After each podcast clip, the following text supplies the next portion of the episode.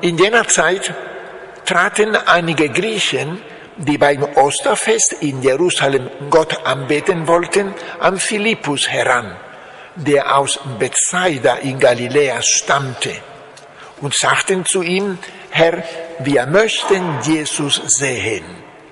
Philippus ging und sagte es Andreas. Andreas und Philippus gingen und sagten es Jesus.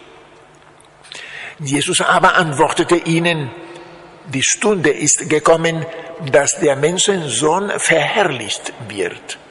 Amen, Amen, ich sage euch, wenn das Weizenkorn nicht in die Erde fällt und stirbt, bleibt es allein. Wenn es aber stirbt, bringt es reiche Frucht. Wer an seinem Leben hängt, verliert es. Wer aber sein Leben in dieser Welt gering achtet, wird es bewahren bis ins ewige Leben. Wenn einer mir dienen will, folge er mir nach und wo, wo ich bin, dort wird auch mein Diener sein. Wenn einer mir dient, wird der Vater ihn ehren. Jetzt ist meine Seele erschüttert. Was soll ich sagen? Vater, rette mich aus dieser Stunde. Aber deshalb bin ich in diese Stunde gekommen. Vater, verherrliche deinen Namen. Da kam eine Stimme vom Himmel, ich habe ihn schon verherrlicht und werde ihn wieder verherrlichen. Die Menge, die dabei stand und das hörte, sagte, es hat gedonnert. Andere sagten, ein Engel hat zu ihm geredet. Jesus antwortete und sagte, nicht mir galt diese Stimme, sondern euch. Jetzt wird Gericht gehalten über diese Welt. Jetzt wird der Herrscher dieser Welt hinausgeworfen werden. Und ich, wenn ich über die Erde erhöht bin, werde alle zu mir ziehen. Das sagte er, um anzudeuten, auf welche Weise er sterben werde. Evangelium unseres Herrn Jesus Christus. Lob sei dir, Christus.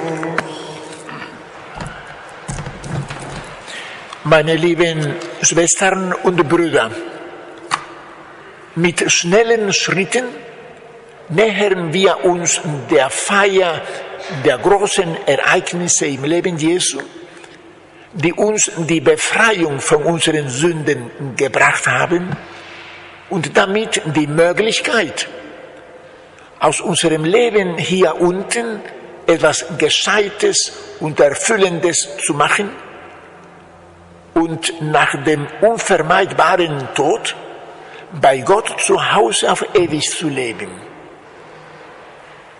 Bevor es soweit war, wollte Jesus den Weg des Menschen, den er in Bethlehem zu gehen angefangen hatte, unbedingt bis zum Ende gehen. Er wollte alle Situationen und Lebenslagen selber erleben, die Menschen eines Tages eventuell würden erleben können. Außer der Sünde natürlich. Die Art, wie Christus das Menschliche erlebt, offenbart uns den Lebensstil der Christen. Dieser Lebensstil, meine lieben Freunde, dieser Lebensstil ist der Weg des Menschen auf Erden. Das sollten wir uns gut merken, denn er und nur er führt ans Ziel. Dem Evangelium der heutigen heiligen Messe entnehmen wir, dass Jesus kurz vor seiner Gefangennahme seinen Jüngern offen zeigte, wie es ihm in jener Stunde seelisch zumute war. Jesus machte damals eine schwierige Zeit durch. Er wusste nämlich, was auf ihn zukam. Der Verrat des Judas, seine Gefangennahme auf dem Ölberg, die brutale Geißelung und die Dornenkrönung, die Belustigung des Pöbels, die Ohrfeigen der Soldaten, das Kreuz, das Verbluten, der Tod. All sein, all sein Leiden stand ihm deutlich vor Augen. Kein Wunder, dass er, schließlich wahrer Mensch, in seinem Inneren so etwas wie erdrückt ist. Die Vorstellung seines nahen Leidens geht ihm nicht aus dem Kopf. Und gerade in dieser so schmerzlichen Stunde muss Jesus die höchst unangenehme Erfahrung machen, dass niemand ihn versteht. Er fühlt sich völlig allein, denn niemand merkt seine innere Betroffenheit. Seine Vertrauten, das sind die Jünger und die Frauen, die Christus liebten und dienten, seine Vertrauten scheinen seine Ankündigung über seinen baldigen Tod nicht erfasst zu haben. Nicht aus Bosheit, sie liebten ihn ja über alles, sondern aus Oberflächlichkeit. Und darum spendeten sie ihm keinen Trost, ließen ihn mit seiner Betroffenheit allein keine besonders liebevollen Worte, kein besonderes Zeichen von Zuneigung und Nähe. Nichts, gar nichts. Als wäre bei Jesus weiterhin alles Alltag. Meine lieben Schwestern und Brüder, kennen Sie das nicht? Dass die Menschen um uns herum uns nicht verstehen und wir uns innerlich allein fühlen? Auch das kann zum Weg des Menschen gehören. Dass unsere Lieben nicht begreifen, was sich in unserer Seele tut. Und das ist letztlich der Grund, warum Jesus diese bittere Erfahrung hat machen wollen, damit wir uns in ihm wiederfinden können, wenn uns einmal Ähnliches widerfährt. Jeder, der die Erfahrung der inneren Einsamkeit einmal gemacht hat, weiß, wie bitter und enttäuschend das ist. Denn gerade in derartigen Situationen braucht der Mensch die Zuneigung der Seinen am stärksten. Aber nein, das wird Jesus nicht gegönnt. Jesus fühlt sich allein. Wenn wir uns nun in dieser Stunde den seelisch alleingelassenen Jesus anschauen, dann leuchtet uns ein, dass so etwas den Jüngeren Christi, das sind wir, nicht passieren dürfte. Wir müssen also eine Kultur des sich in die Befindlichkeit des Nächsten einfühlen lernen. Auch das gehört zum Weg des Christen auf Erden, meine lieben Schwestern und Brüder.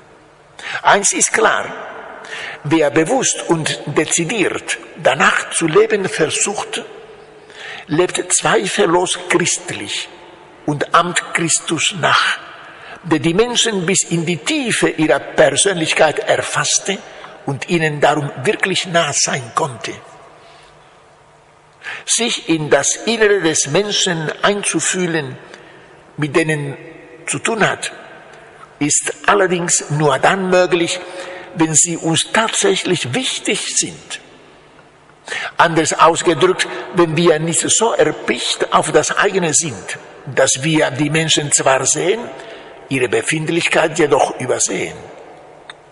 Eins ist klar, meine lieben Freunde, wer jemanden liebt, der erkennt irgendwie seine innere Welt. Einfach so. An der Stimmung, am Aussehen, an den Gebärden, ja sogar an dem Tonfall des Du kann man erkennen, wie es ihm eigentlich geht. Wir fassen zusammen.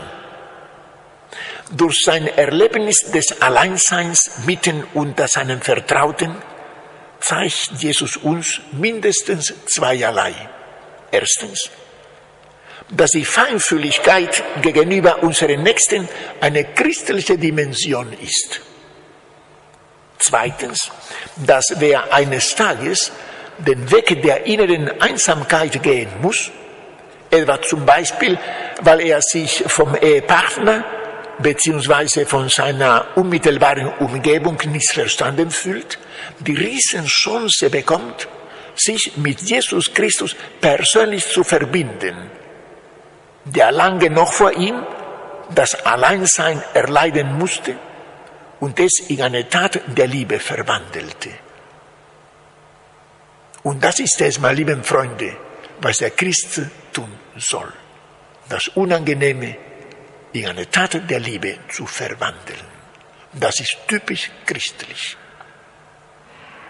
Wer das so tut, der wird eine wunderbare Erfahrung machen, nämlich, dass sein Herz im Gleichklang mit dem Herzen Jesu schlägt. Und das schenkt eine ganz große Gelassenheit, befreit vom bösen Gedanken gegenüber denjenigen, die uns die Geborgenheit versagen, die wir gerade benötigten, und lässt uns trotz allem den Frieden und die Freude behalten. Denn wer so handelt, weiß sich mit Christus verbunden. Wer bei Christus ist, geht aber niemals leer aus. Aber noch eins lehrt uns heute der Herr im Evangelium der Heiligen Messe. Jesus fühlt sich in seinem Inneren zwar alleingelassen und leidet bestimmt sehr darunter, doch er vergräbt seine Gefühle nicht in sich.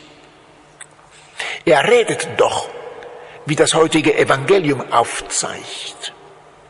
Und damit offenbart uns Jesus eine höchst feine Dimension des Menschseins, nämlich, dass der Mensch seine Gefühle, Empfindungen und Überlegungen nicht in sich vergraben darf, sondern dass er sie in adäquater Weise äußern muss. Teresa von Avila, die große Teresa, Kirchenlehrerin, Teresa von Avila sagte, jeder Mensch braucht einen Wasserspeier.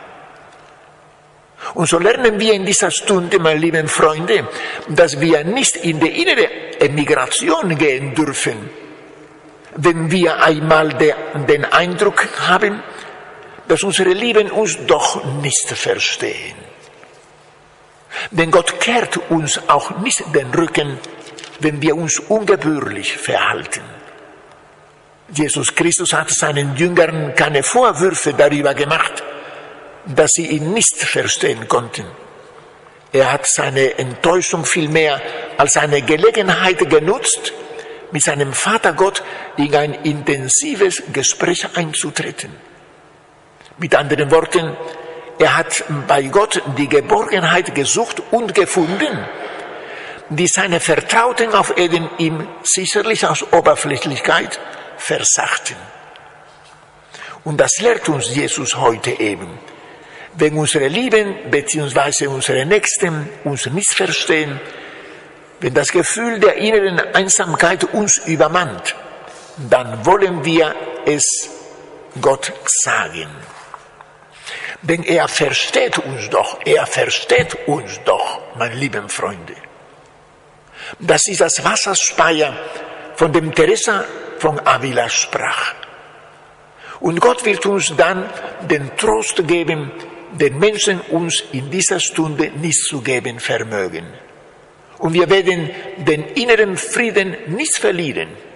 Im Gegenteil, wir werden eine tiefe innere Freude empfinden, die Freude nämlich uns im Gleichklang mit Jesus zu wissen. In gut einer Woche werden wir am Gründonnerstag erleben, wie Jesus am Ölberg von restlos allen Menschen tatsächlich allein gelassen wurde. Selbst von den drei ausgewählten Jüngern, die er mit auf den Berg genommen hatte. Sie schliefen nämlich. Mitten in dieser desolaten Lage wandte Jesus sich an seinem Vater Gott und fand im Gespräch mit ihm den Trost, den die Menschen ihm versagten. Das ist die Richtung, meine lieben Freunde, das ist die Richtung, die richtige Richtung. Sie und ich, meine lieben Schwestern und Brüder, wir wollen in der bevorstehenden Karwoche Jesus begleiten, ihn verstehen, uns von seiner großzügigen Hingabe bis zum Tode beeindrucken lassen. Und zwar so sehr, dass wir uns aus freien Stücken entscheiden, ihn niemals zu verlassen. Mit Simon Petrus sagen wir zu ihm, Herr, wo sollen wir gehen? Du hast Worte des ewigen Lebens. Wir haben erkannt, dass du der Sohn Gottes bist. Wir bleiben bei dir. Ja, Jesus, wir bleiben bei dir. Und wenn wir bei dir sind, dann werden wir merken, wie die Welt- und Gesellschaftsumwälzungen unserer Zeit auf deine Befindlichkeit wirken. Und aus tiefstem Herzen werden wir dir sagen, Jesus, ich lasse dich nicht allein. Von nun an werden wir gemeinsam durch die Landschaft meines Lebens gehen. Amen.